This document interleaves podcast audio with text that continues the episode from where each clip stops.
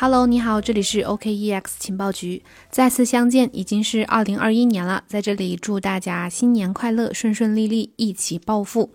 这几天行情特别好啊，即便是呃在牛市当中呢，咱们也还是得保持学习。今天一个粉丝在群里说的特别对，就是说一个人永远都赚不到他认知以外的钱，所以呢，我们还是得保持继续的刷新我们的认知。今天我们的博卡实讲的第二集呢，已经在我们的快闪群里面首发了，在群里的朋友呢，注意查收一下，抓紧学习。然后如果还没有进群想听课的朋友呢，现在还可以呃来加。主播的好友，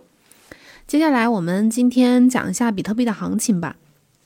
比特币呢，最近非常的烽火啊，在过去的两周接连突破了阻力水平。这几天呢，比特币涨势非常的迅猛。一月二号，呃，首次突破了三万美元大关之后呢，呃，接着涨，就是在一月三号，昨天最高涨到了三万四千七百八十六美元，续刷了历史新高。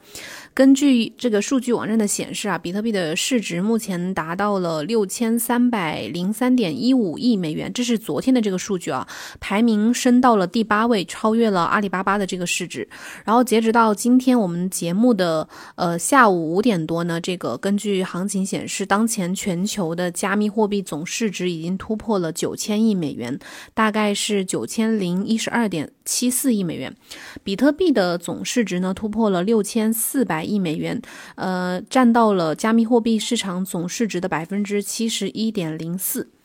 伴随着比特币价格再次创下了历史记录，比特币大涨这个消息呢，不仅呃在昨天登上了微博热搜，还获得了多家主流媒体的报道。在今天一月四号的时候，比特币的价格突破三万美元的这个新闻呢，就登上了《金融时报》的头版头条。这个文章呢，这个报道介绍了比特币在昨天突破了三点呃逼近三点五万美元，并且肯定了比特币作为一种资产类别在二零二零年的表现呢，已经。超过了多种主流资产。这个报道还说，呃，加密货币已经成为了金融系统当中不可或缺的一部分。这，呃，毫无疑问也推动了比特币最近的这个大涨的行情。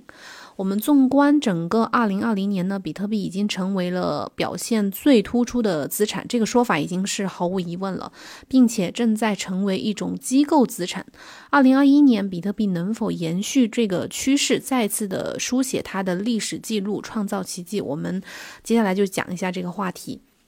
根据 Masari 的这个数据显示呢，比特币是今年啊不对，是去年二零二零年表现最好的机构资产。它的从年初至今的回报率达到了百分之三百一十八，而黄金的整个年度的回报率呢只有百分之二十八，股票的呃投资回报率呢只有百分之一十五。所以这个消息呢，对于咱们许多加密货币市场的投资者来说呢，确实是一个好消息，就是它比过了很多的这个传统。的投资标的，如果把这个时间线拉长的话，从比特币二零零九年诞生后第一次在二零一零年产生价格，当时大概是零点零零二五美元这个价格，截至到呃今年二零二一年的一月三号的话，这十年之间比特币的价格涨幅已经超过了一千三百万倍。也就是说，当初如果你投资一百元人民币的话，目前已经升值为了十三亿元。另外，根据这个 casebitcoin 点 com 的数据显示呢，比特币在呃过去十年的表现是胜过了一切的，远超黄金和标普五百指数。这个网站呢有一个图表，就是把这个比特币和黄金和标普五百指数的过去一到十年的这个投资回报率做了一个表格的详细的对比。在过去十年里面呢，比特币一共呃增长了，就是它的投资回报率达到了百分之一千一百零五万七千两百九十，不知道是是不是这么读啊？反正就是呃基本上是翻了一千多倍。而这个黄金回报率呢，呃投资回报率是百。百分之三十八，所以说就是不管是和黄金比较，还是和标普五百比较的话，比特币都是远远胜过他们。和历史上的这个比特币价格表一样，我们看到比特币呃，相对于其他资产的一个出现了一个非常出众突出的这个极端的表现。比特币它本身这个市场规模是相对较小的，和黄金比其实是非常非常小的。加上它的这个特殊的属性，基本上是呃，即便只有非常小的这个资金，非常小体量的资金流向比特币的话，它的表现也会非常的出色。我们呃以上提到的这些数据呢，可以理解为什么呢？就是说，比特币作为市值最大的数字资产，它的涨幅已经表现出了一个指数级的提升，在过去的这个十年里面，它的。表现呢明显优于其他的大多数的主要的呃资产类别。那为什么会这样呢？有些人把原因归结为是疫情大流行，呃，整个这个全球环境引发的这个经济衰退，从而也引发了全球的这个通胀压力。我们会记住，二零二零年这一年，比特币跨越了鸿沟，进入到了机构投资的领域，成为一种真正的宏观经济资产。最近呢，有一位知名的投资大佬，也是亿万的投富、亿万比特币富翁投资者，呃，也是这个 Galaxy Digital 的首席执行官，叫 Mike Novogratz。他在最近的一档 CNBC 的节目叫 Squawk Box 当中，呃，和主持人对话当中提到说，他认为比特币现在是一种机构产品，各个主流这个投资机构呢正在日益的青睐比特币。在另一次采访当中呢，有一个商人也是个投资者，叫凯文奥里奥利里，他就说这这个投资比特币是因为他个人投资比特币是因为觉得比特币是有趣的，但是他不是很认同呃比特币是机构资产这个说法。他认为在更广泛的这个金融市场当中的作用方面啊，比特币是不是那么重要的？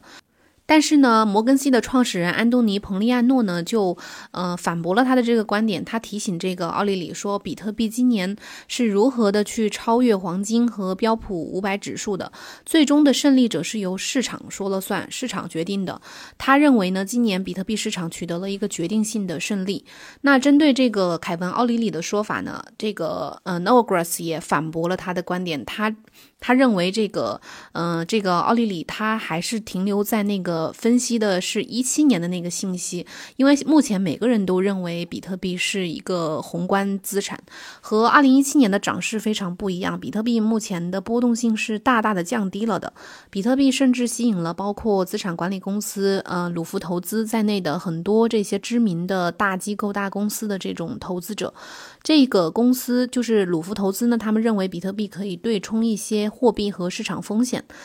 根据最新的一个数据呢，十二月十六日，这家就是鲁福投资这家是位于呃英国的一家投资公司啊，它将他们公司目前价值约百分之二点五的多策略基金呢分配给了数字资产，大概总计呃价值是一千五百万美元。上个月呢，Mike Nagras 还预测说，银行和金融公司可能很快会开始去转向比特币投资，比特币采用的障碍呢，我们目前已经跨越过了。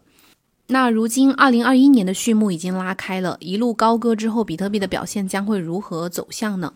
根据基金会全球顾问公司，呃，这个叫 FoundStart Global 呃 Advisors 的创始人叫 Tom Lee，他说，呃，根据他们公司目前对比特币数字资产的这个预测呀，他们认为比特币在二零二一年实际上可能还会翻两番。在最近的一次采访当中呢，Tom Lee 对对这个 CNBC 的节目当中，呃，表示说他预计二零二一年将会和二零二二零一七年非常相似。从这个意义。上说呢，比特币的收益可能会比二零二零年更加的显著。然后他认为，嗯，今年就是二一二零二一年的比特币的预期回报率将是百分之三百以上。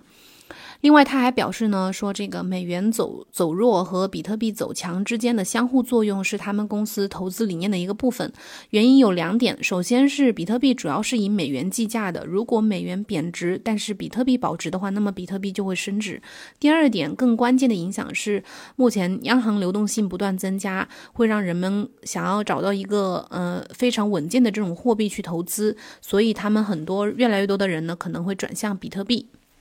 对于那些处在我们这个整个数字时代的人来说呢，比特币就是他们希望作为价值存储而持有的一种数字资产。尽管比特币今年的价格呃涨得非常的猛，但是二零二一年的前景呢，似乎比过去会更加的乐观。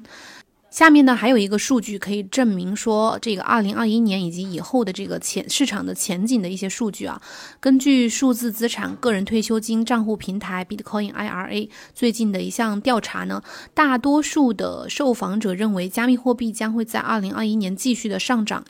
有百分之四十的受访者认为，到二零二一年年底，比特币的价格将至少达到五万美元。这些受访者对通货膨胀的担忧呢，更加的呃突出。其中有百分之二十八的受访者表示，他们购买加密货币的主要原因是由于通货膨胀。然后有四分之一的受访者表示呢，他们已经将全部的现金储蓄的至少百分之五十投资到了加密货币当中。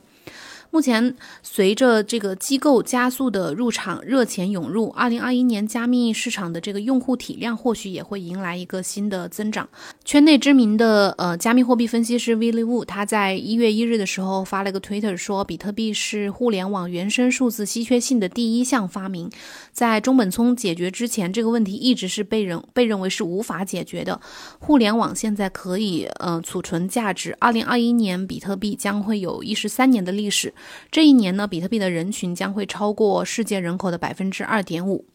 当然呢，对于这个未来的行情来说，也不能盲目的乐观。有一些华尔街的一些分析师认为，比特币疯涨的趋势呢，可能会在今年年初有一个暂停的这样一个趋势。但是呢，我们对于长期就是呃长期市场来看，还是对比特币还是肯定是看好的。我们今天的节目就到这里了，感谢你的收听。呃，如果想要听课的朋友呢，可以加主播的好友。呃，有什么问题呢，也可以在节目下面留言告诉我。我们明天同一时间再见，拜拜。